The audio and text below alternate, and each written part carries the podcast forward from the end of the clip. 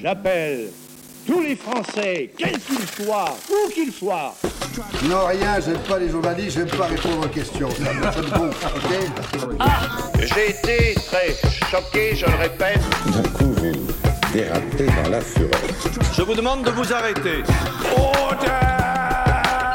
Je souhaite que chacun se reprenne. Aujourd'hui, Du Biscuit parle de l'offre de Radio France en éducation aux médias et à l'information avec les initiatives de Move. Bonjour Martin. Salut Rémi. La séquence médiatique de la semaine nous transporte sur les ondes au printemps 1968. Quand le RTF se tient entre grève, censure et doigts sur la couture du pantalon, les radios périphériques, elles, sont au plus près pour faire vivre les événements de 1968. Nous finirons par jeter un coup d'œil sur quelques logiciels de montage, dont Audacity et Reaper.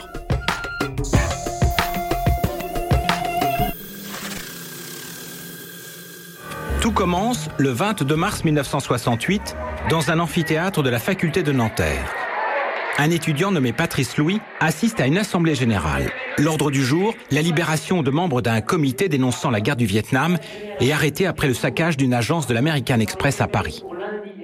Avec son petit magnétophone, l'étudiant, qui deviendra journaliste un peu plus tard à Europe 1, enregistre un étudiant en sociologie qui prend la parole. Il s'appelle Daniel Cohn-Bendit.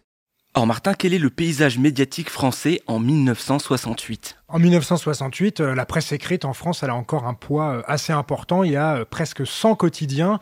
Il y en a euh, 13 qui sont rien qu'à Paris et 85 qui sont en province. C'est encore la fin de l'âge d'or de la presse, mais bien évidemment, il y a la télévision, la radio. Tout cela est regroupé dans un grand groupe qui s'appelle l'ORTF. Et puis, il y a d'autres petites nouvelles radios qu'on appelle les radios périphériques qui vont arriver. C'est vraiment un moment d'ébullition dans le monde des médias.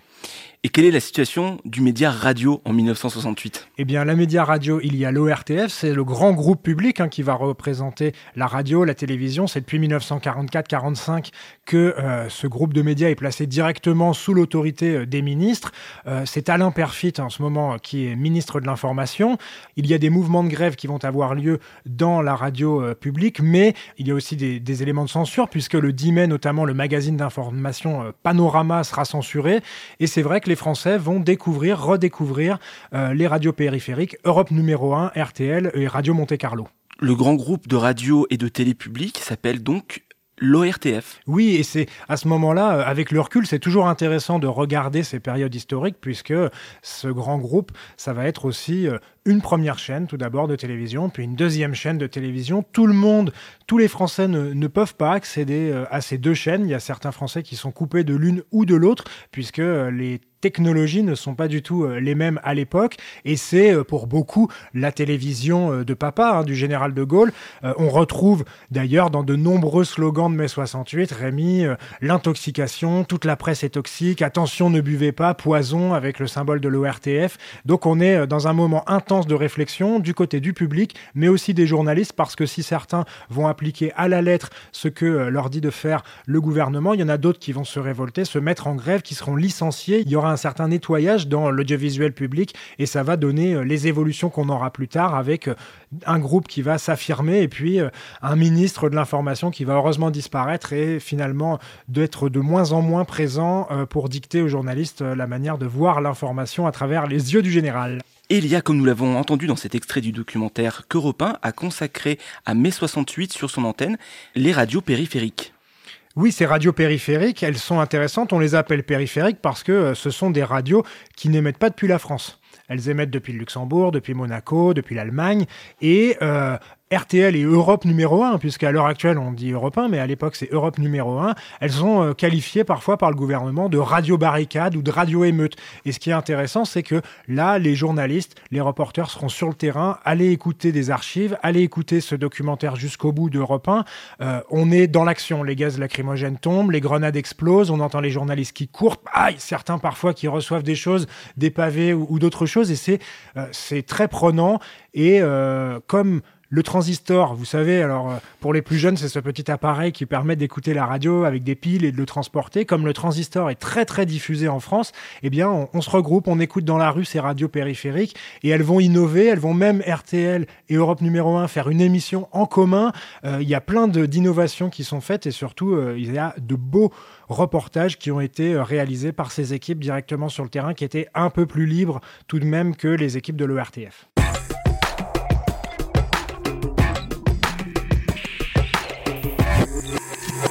Du Biscuit a rencontré la médiatrice de Radio France, Emmanuelle Davier, qui nous dresse un tableau des nombreuses initiatives du groupe de radio public concernant l'éducation aux médias et à l'information. Radio France euh, est un acteur média euh, central hein, qui remplit là une mission de service public. Et en tant que tel, Radio France a, a un rôle majeur euh, à jouer en termes d'éducation aux médias et à l'information. Et elle a développé différents programmes en lien avec le Clémy. Alors, à la Maison de la Radio, on compte en moyenne 260 ateliers radio par an, avec également des speed euh, meetings. Il y a la semaine de la presse euh, et des médias euh, à l'école. Il y a des visites guidées et en tout, il y a 750 programmes éducatifs qui ont permis à 50 000 jeunes l'an dernier de venir découvrir la maison de la radio. Alors, enfin au cours des, dernières, euh, des dernières années. Donc ça fait quand même euh, une offre tout à fait conséquente. Si on la détaille, il y a euh, à une époque il y avait mon micro euh, citoyen qui était organisé avec euh, France Bleu. Il y a donc Interclasse, on en a parlé. Euh, il y a l'école des ondes qui est davantage destinée à, l'éducation euh, musicale. Et puis, il y a évidemment euh, des ressources pédagogiques pour l'éducation aux médias. Alors, parmi ces ressources, on peut citer euh, La Clé des médias, qui est une web série coproduite euh, par France Télévé Éducation et France Inter pour un éveil euh, critique et amusé à la consommation des écrans. Il y a également France Info Junior, où chaque jour, autour d'un thème d'actualité, eh bien, Estelle Faure recueille des questions d'enfants et il y a les explications d'un spécialiste. Et, et d'ailleurs, c'est l'occasion aussi pour euh, les adultes d'avoir parfois des réponses euh, à des questions euh, qu'ils se posent. Il y a Les idées claires, qui est un podcast sur les fake news. C'est fait par France Culture et France Info. France Info euh, qui propose également aux élèves de visiter euh, euh, sa rédaction, c'est-à-dire que le temps d'une matinée ou d'une après-midi, eh il y a avec des journalistes, des élèves qui enregistrent de vraies émissions en studio. Et puis, on va également citer Move. Move University, c'est euh, Move qui est à la rencontre donc des lycéens sur tout le territoire.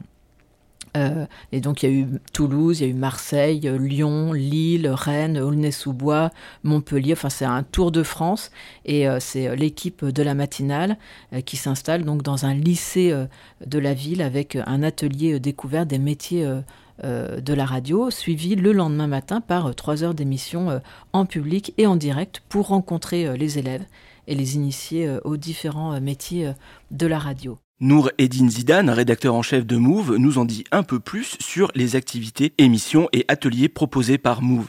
Il y a déjà euh, des ateliers euh, Move Inside que l'on fait au sein de la Maison de la Radio à Paris, où euh, on invite des lycées qui nous sollicitent ou des collèges, mais principalement des collèges, à l'initiation radio. C'est une initiation un peu, sommaire sur généralement des ateliers de deux heures, donc au sein de la Maison de la Radio. Depuis 2017, on a lancé une autre euh, opération qui s'appelle Move in the City. À ce jour, on est euh, allé euh, dans 18 établissements, lycées en France. Le principe de Move in the City, c'est de délocaliser deux émissions de Move au sein du lycée.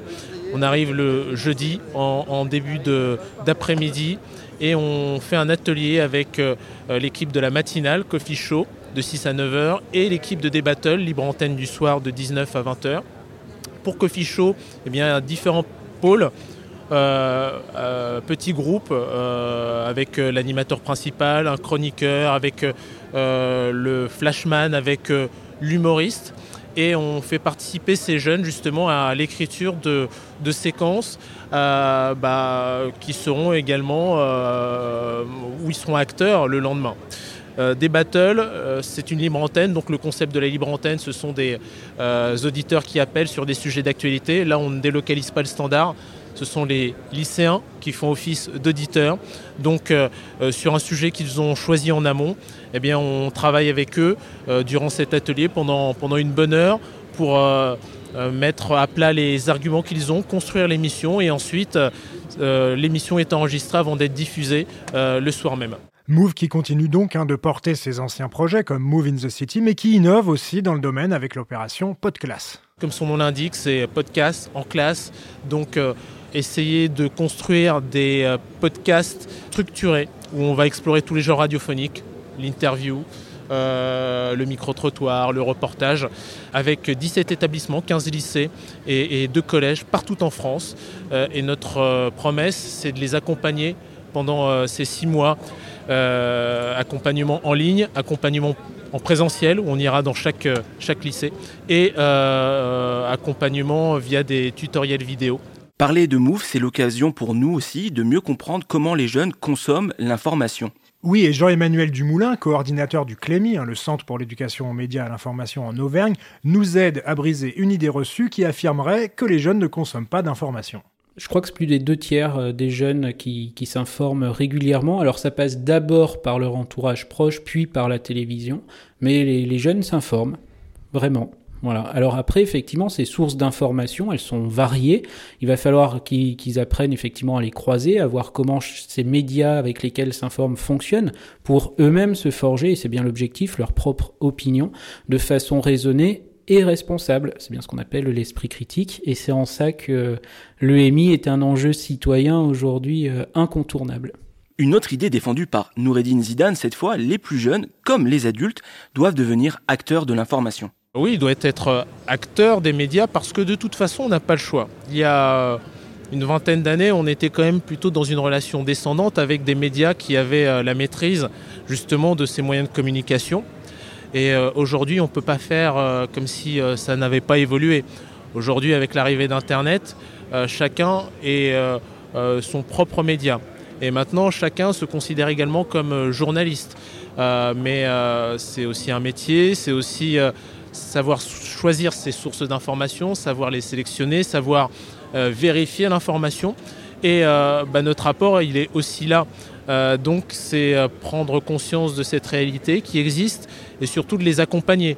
Euh, c'est pas de leur dire euh, voilà c'est ça, c'est ça, c'est ça, mais euh, de dire euh, de prendre conscience de cet état de fait et de les accompagner du mieux que l'on peut. Et je pense que c'est une mission de service public, c'est pour ça qu'on a lancé ce type d'opération. Et oui, oui, tout le monde peut être acteur. Move, ce sont aussi des programmes de musiques actuelles, une belle occasion pour éduquer l'oreille. L'amour du son est aussi important. Euh, c'est vrai qu'on essaie euh, justement de leur faire prendre conscience de, de, cet outil-là, de, euh, de ce paramètre-là, qui est souvent malheureusement un petit peu occulté. Il n'y a qu'à regarder sur les, des fois sur des vidéos YouTube. On est sur l'image, mais des fois on occulte le son, on dit que c'est accessoire, alors que c'est super important pour transmettre un message. D'ailleurs, euh, sur l'opération Podclass, euh, sur ce podcast structuré, euh, il y aura aussi une notion de montage, de mixage. On leur dit aussi, voilà, créez aussi votre propre jingle pour voir un petit peu comment ils s'en sortent sur, le montage. Ça se traduit également même sur du micro-trottoir ou du reportage parce que un reportage ou un micro-trottoir qui est mal monté avec des niveaux sonores qui sont pas très bien adaptés, eh ben ça, bah, ça fout par terre euh, votre produit quoi. Si c'est saturé, si c'est sous-modulé, eh ben, ça ne le fait pas. Et l'auditeur, bah, il écoute ça, il dit c'est pas très professionnel, le, contenu, le fond qui peut être intéressant peut être décrédibilisé. Donc c'est vraiment hyper important euh, quand on fait de la radio. Euh, ce qui est important, c'est le contenu, certes, mais c'est surtout euh, de se faire comprendre et d'être écouté. On n'est pas là pour se faire plaisir, on est là aussi pour être entendu. Et pour être bien entendu, il eh ben, faut être bien compris et c'est le son par la force des choses. Donc c'est important aussi.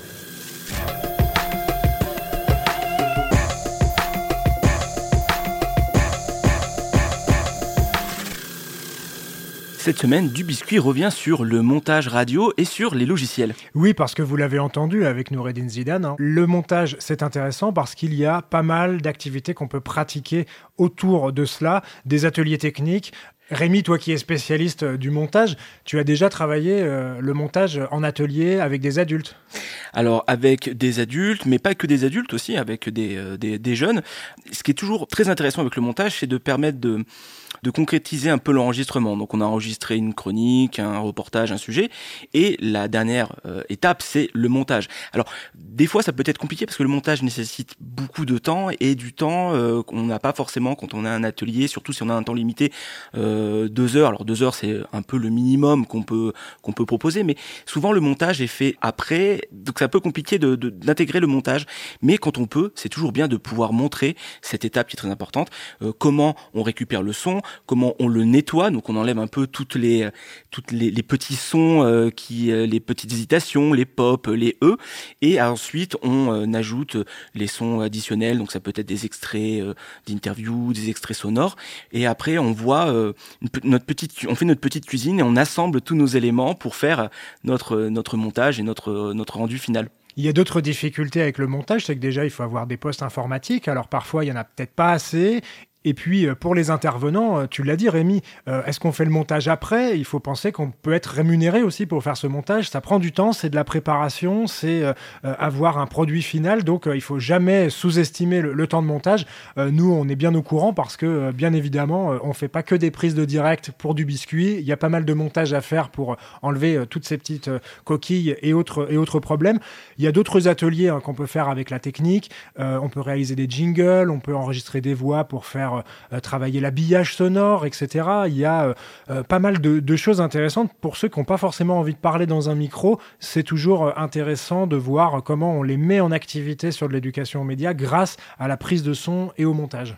Donc c'est vraiment intéressant de pouvoir créer quelque chose et euh, tout ce qu'on a besoin en fait c'est un logiciel de montage. Alors on peut peut-être commencer par le premier qui est le plus connu qui est Audacity qui est euh, largement utilisé dans des ateliers en milieu scolaire aussi Audacity qui est gratuit, qui est facile d'utilisation. Après c'est comme tout logiciel une fois qu'on comprend où sont placés les éléments, les différents boutons, les différentes actions, on peut euh, commencer un peu le maîtriser. Donc Audacity est très facile d'approche, il est gratuit, mais il n'y a pas qu'Audacity, il y a Reaper. Euh, nous, c'est un logiciel, par exemple, qu'on utilise pour euh, vous proposer ces épisodes du biscuit, et c'est un logiciel euh, qui va nous servir à nettoyer les sons, à monter tous les épisodes du biscuit que vous pouvez entendre. Et ce qui est intéressant aussi pour ceux qui veulent pratiquer le montage ou des activités liées à cet aspect technique, bah, c'est quand on travaille avec les plus jeunes, il y en a, c'est, ils maîtrisent déjà le logiciel de montage, que ça soit du son, de la vidéo, et c'est même eux qui vont nous expliquer et nous apprendre des choses sur notre métier ou sur notre manière de faire. Donc, euh, allez-y les yeux fermés. Euh, si vous, vous ne vous sentez pas à l'aise, peut-être que dans les groupes avec qui euh, vous allez travailler, il y aura des spécialistes comme Rémi de Reaper ou des logiciels de montage. Merci pour le spécialiste. C'est tout pour cet épisode du biscuit. On vous donne rendez-vous avec Martin dès la semaine prochaine pour un nouvel épisode. En attendant, vous pouvez réécouter cet épisode ainsi que tous les autres sur le site lechantier.radio. Et on vous dit à bientôt pour un nouvel épisode du Biscuit. Salut à tous. Vous pouvez retrouver du Biscuit sur le site lechantier.radio et sur Instagram. N'hésitez pas à liker, partager et à nous attribuer plein d'étoiles sur Apple Podcast. Avant de vous quitter, je vous souhaite bonne chance à chacune et à chacun d'entre vous. Au revoir.